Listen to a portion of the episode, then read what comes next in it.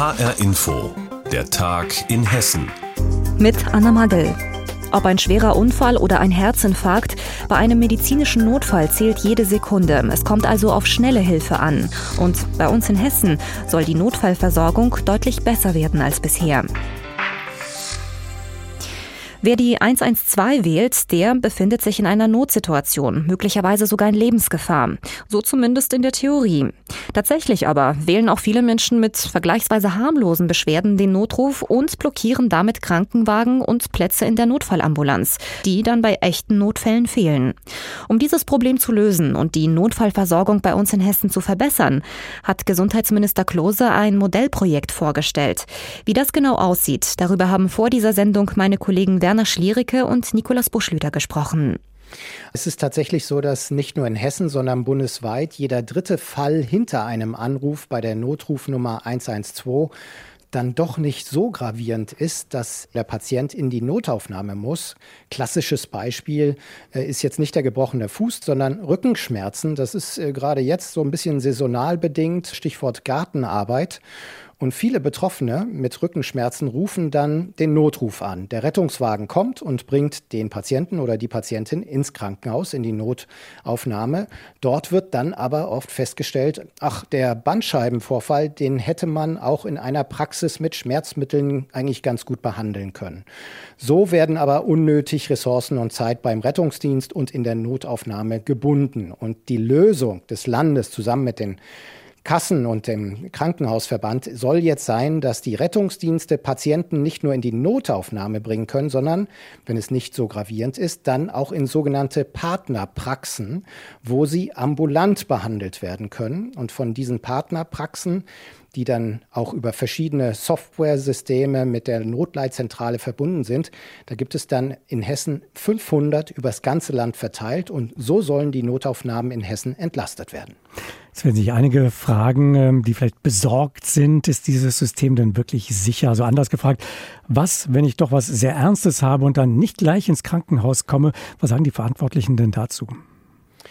Ja, also die Verantwortlichen sagen da, wenn die Diagnose nicht so ganz klar sein sollte, dann wird der Patient oder die Patientin immer in die Einrichtung gebracht mit der höchsten Versorgungsstufe. Da müsste sich keiner Sorgen machen. Und die höchste Versorgungsstufe, die kriegt man halt nur in Notaufnahmen im Krankenhaus. Deshalb machen sich die Verantwortlichen da nicht so große Sorgen. Damit die Notärzte aber noch besser vorbereitet seien, als sie jetzt schon sind, sollen sie mit einer neuen Software ausgestattet werden. Die funktioniert über ein Frage-Antwort-System, so Software-Systeme auf Tablets. Die werden auch im Krankenhaus benutzt und die können gut unterscheiden zwischen gravierenden Fällen und vielleicht anderen Fällen, die auch ambulant behandelt werden sollen. Dieses Wissen haben jetzt natürlich auch die Sanitäter und Notärzte auch schon, aber sie bekommen in Zukunft eben auch noch digitale Unterstützung. Wann geht es denn los und äh, wo? Das Ganze soll am 1. April starten, aber nicht hessenweit, sondern erstmal nur in drei Landkreisen, Main-Kinzig, Main-Taunus und Gießen. Und wie das so immer bei Modellprojekten ist, die sind erstmal zeitlich befristet. Dieses hier geht zwei Jahre lang bis Ende März 2024. Und dann wird evaluiert und geprüft, ob das Ganze auch hoffentlich was gebracht hat, ob es vielleicht ausgeweitet werden kann oder vielleicht, ob es vielleicht auch gar nicht erfolgreich war, dann wird es natürlich abgebrochen. Soweit HR-Inforeporter Nikolas Buschlüter über die ambulante Notfallversorgung bei uns in Hessen. Die soll künftig besser und schneller funktionieren. Dazu hat Gesundheitsminister Klose jetzt ein Modellprojekt vorgestellt, das, wie er sagt, bundesweit einmalig sei. Bei den aktuellen Spritpreisen bereitet das Tanken ja zurzeit nicht nur uns Privatleuten fast schon körperliche Schmerzen. Richtig hart ist das auch für Unternehmen, die Firmenwagen oder vielleicht sogar einen ganzen Fuhrpark unterhalten müssen. Glücklich dürften da jetzt all diejenigen sein, die schon auf E-Autos setzen. So wie zum Beispiel Gernot Bäumler aus Rüdesheim. Er betreibt einen ambulanten Pflegedienst und hat sich dafür Elektrofahrzeuge zugelegt. Mehr dazu von HR-Inforeporterin Gabi Beck. 20 schicke kleine Autos stehen auf dem Hof von Gernot Bäumler. Zwölf davon sind Elektroautos, alle angeschlossen an die Ladesäulen. Diese werden vom Sonnenlicht gespeist, denn auf seinem Haus hat er Solarpanels montiert und die sind direkt mit den Autoladesäulen verbunden. Ja, wir wollten ja das Dach hier noch erweitern, gell? Und oben die Gaupe, wenn Und möglich. oben auch noch. Zusammen mit Elektrotechniker Sascha Linz berät er gerade, wo noch mehr Sonnenkollektoren auf dem Dach montiert werden könnten, denn Bäumler will in Zukunft ganz und gar auf strombetriebene Fahrzeuge setzen für seine häusliche Krankenpflege. Schließlich rechnet sich das. Also am leichtesten sieht man das an der Tankstelle. Ja, also vorher haben wir mit zweieinhalbtausend Euro an der Tankstelle pro Monat gehangen und jetzt sind wir ungefähr bei 1000 Euro. Das liegt daran, dass wir eben nicht die ganze Flotte umgestellt haben, sondern nur einen Teil. Aber ähm, die Hälfte ist schon eine Mordsersparnis. Er ist begeistert von der Idee, direkt Energie aus der Sonne zu gewinnen und damit seine Autos fahren zu lassen. Für den technischen Umbau hat er inzwischen rund 200.000 Euro investiert, teilweise gefördert vom Land. Seine 20 Mitarbeiter betreuen fast 200 Menschen, die zu Hause gepflegt werden müssen. Alle Fahrten sind im Umkreis von 15 Kilometern und wer zurückkommt, der stöpselt sein Auto wieder ein. Nicht alle haben sich am Anfang leicht getan mit der neuen Technik. Ich muss natürlich meine Mitarbeiter auch von dem Verbrenner fahren, rüberholen zur Elektromobilität. Und das sind so einfache Sachen wie, äh, das ist ein Schalter und äh, E-Auto ist ein Automatikwagen. Und da muss man die Leute erstmal zu begeistern und ähm, dass sie sich auch in das Auto setzen und den Wagen fahren. Bäumler will auf jeden Fall seinen gesamten Fuhrpark auf Elektromobilität umstellen und auch die acht restlichen Benziner durch E-Autos ersetzen. Denn eins ist ihm heute mehr denn je klar geworden. Gut, wo ich dieses Projekt geplant habe, habe ich an diese Entwicklung nicht gedacht. Ja, also dass die Spritpreise moderat steigen, das war abzusehen, ja. Aber ähm, dass es in dieser Art und Weise eben explodiert, muss man schon fast sagen, das, äh, das habe ich nicht einkalkuliert. Ne? Aber so im Nachhinein betrachtet, habe ich aufs richtige Pferd gesetzt. Alternativen zum Benziner, wie Betriebe gezielt auf Elektroautos setzen, darüber hat uns Gabi Beck informiert anhand eines Beispiels aus Rüdesheim. Reisen, die Welt sehen, vielleicht sogar im Ausland arbeiten. Das wollen viele Menschen, aber nicht alle haben den Mut, ihren Traum auch wahr werden zu lassen. Der junge Mann, um den es jetzt geht, hat es aber einfach gemacht. Und das trotz seines Handicaps. Das hat ihn nicht davon abgehalten, im Ausland zu leben und sogar einen Freiwilligendienst zu absolvieren. Die inspirierende Geschichte dahinter hat HR-Inforeporter Benjamin Müller jetzt für uns. Wir bekommen so oft gesagt, was wir nicht können aber keiner sagt uns, was, was wir können. Kevin Kleiber ist 31, kommt aus Niedershausen in Mittelhessen und ist spastisch gelähmt. Er sitzt im Rollstuhl, ist 24 Stunden am Tag auf Hilfe angewiesen. Früher war er deshalb am liebsten zu Hause, aber irgendwann will er raus in die Welt. Er bereist fünf Kontinente und geht 2019 für einen Freiwilligendienst nach Mexiko. Hier lebt er das erste Mal weitgehend selbstständig. Allein schon deswegen ist Mexiko für mich so ein äh, zentraler und bedeutender Ort in meinem Leben, weil das einfach für mich der erste Ort war, wo ich mich im Rahmen meiner Möglichkeiten frei bewegen konnte. Über seine Zeit in Mexiko hat Kevin zusammen mit Ivo, einem befreundeten Kameramann, eine Doku gedreht. Ivo beschreibt die Idee hinter dem Projekt. Die Energie und der Enthusiasmus, mit dem er da rangeht, äh, haben bei Kevin eine Menge möglich gemacht. Und äh, das jetzt zu zeigen und das anderen zu zeigen, das ist eigentlich der größte Wunsch, glaube ich, vom Kevin. Und das ist auch mein Wunsch, zu zeigen, mit dem, was wir da machen, ey, hier, das, das geht. Außerdem schreibt Kevin zusammen mit Autorin Pauline und Lektorin Anna sein erstes eigenes Buch. Dafür sucht er gerade einen Verlag. Mit dem Gesamtpaket aus Film und Buch hat er jetzt als erster Hesse überhaupt den Verwandlerpreis gewonnen.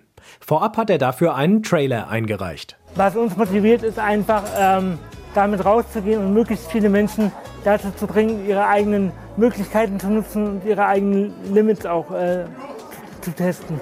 Es ist einfach wichtig, ähm, dass es dieses Projekt gibt, damit Inklusion auch in diesen Bereichen weiter voranschreitet und Einzug erhält. Mobilität beginnt im Kopf. So nennt Kevin Kleiber sein Projekt.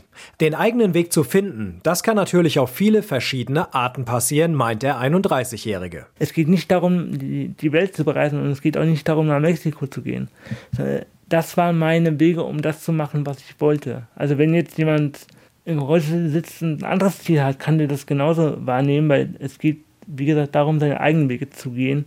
Und das gegen alle Widerstände, die wir so in unserer Gesellschaft haben. Natürlich gab es auf seinem Weg auch viele Kritiker, die gesagt haben, das wird doch eh nichts. Das macht das Ganze nicht leicht, aber davon darf man sich nicht aufhalten lassen, seine Träume zu verwirklichen, sagt Kevin. Ganz im Gegenteil. Wenn ihr heute noch sagt, das und das schaffst du nicht, ist eher so ein Ansporn, das nochmal mehr zu machen. Grenzen im Kopf überwinden, anderen Mut machen und Kraft schenken. Das ist das Ziel von Kevin. Und dafür gibt er jeden Tag alles. Mir ist das egal, ob das jetzt oder wie viele Menschen das sind. Wenn das ein Mensch ist, der das hört und sich darauf entschließt, äh, irgendwas zu verändern, habe ich eigentlich schon das erreicht, was ich wollte sagt Kevin Kleiber aus Mittelhessen.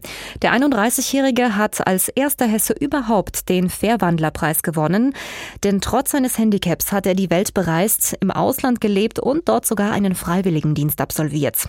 Jetzt will er anderen mit seiner Geschichte Mut machen. Infos dazu hatte Benjamin Müller. Die Ronneburg, Münzenberg oder auch Burg Frankenstein. Das sind drei der wohl bekanntesten Burgen bzw. Überreste von Burgen, die es bei uns in Hessen noch gibt. Und die kann man sich auch heute noch anschauen. Aber heutzutage eine Burg bauen? Wer macht denn sowas, könnte man sich fragen. Tja, die Antwort lautet ein Verein in Büdingen. Der will das jetzt tatsächlich angehen. HR-Info-Reporterin Anne-Kathrin Hochstrat hat sich mit den künftigen Burgherren getroffen. Marco Appel ist Mittelalter-Fan. Das sehen Besucherinnen und Besucher bei ihm zu Hause in Büdingen sofort. Schwerter, Rüstung und Bücher über das Mittelalter dekorieren das Haus. Burgen zu besuchen ist für ihn selbstverständlich. Jetzt will er gerne einen Schritt weitergehen und in Büdingen eine Burg bauen. Ganz gewöhnliches Unterfangen in heutiger Zeit, ja. Nein, wir wollen eine Burg bauen und zwar ähm, eine Burg, die es etwa um das Jahr 1000 so hätte geben können. Mit den damaligen Mitteln, die damals auch zur Verfügung standen und wissenschaftlich begleitet. Soll eine idealtypische Burg sein. Also es ist jetzt nicht, dass wir irgendwo eine Ausgrabung nachbauen wollen oder rekonstruieren, sondern es soll idealtypisch sein. Idealtypisch heißt in dem Fall, dass der mittlerweile gegründete Verein zuerst eine Hofreite bauen will. Das heißt auch, die Burg wird anders aussehen als in Mittelalterfilmen. Idealerweise ist das Gelände rund, um besser geschützt werden zu können. Der typische Burgturm ist aber natürlich auch geplant. Marco Appel rechnet mit 13 Millionen Euro Kosten. Der Büdinger sagt, er will das auch machen, um dazu zu lernen. Damals gab es halt keine Baumärkte und dann musste man halt in den Wald gehen, muss sich die richtigen Bäume raussuchen, musste auch wissen, wie man die relativ effizient auch verarbeiten kann und bearbeiten kann ohne Kran und trotzdem hohe Gebäude ist zum Beispiel auch nicht so einfach. Marco Appel rechnet damit, dass die Burg 13 Millionen Euro kostet und 15 Jahre gebaut werden wird, weil eben alles ohne Maschinen direkt vor Ort gemacht werden soll. Jörg Grunewald ist von Anfang an mit dabei und voll überzeugt vom Projekt. Denn das ist besonders, sagt er. Wir lassen etwas entstehen. Wir schauen da. Also Nachdem ich zum Beispiel einen unserer Handwerker zugehört habe, wie man aus so einem Baumstamm einen Balken beilt, habe ich mir gedacht, naja, das kann eine Weile dauern. Und äh, da kann auch mal viel schief gehen.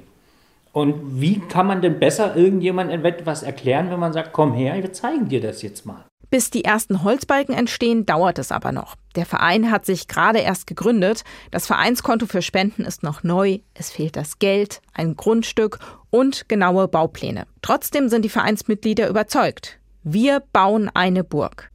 Büdinger Mittelalterfans wollen Burgherren werden und bauen sich dafür eine eigene Burg. Anne-Kathrin Hochstrat hat uns darüber informiert. Und das war der Tag in Hessen mit Anna Magel. Die Sendung gibt es wie immer als Podcast auf hrinforadio.de.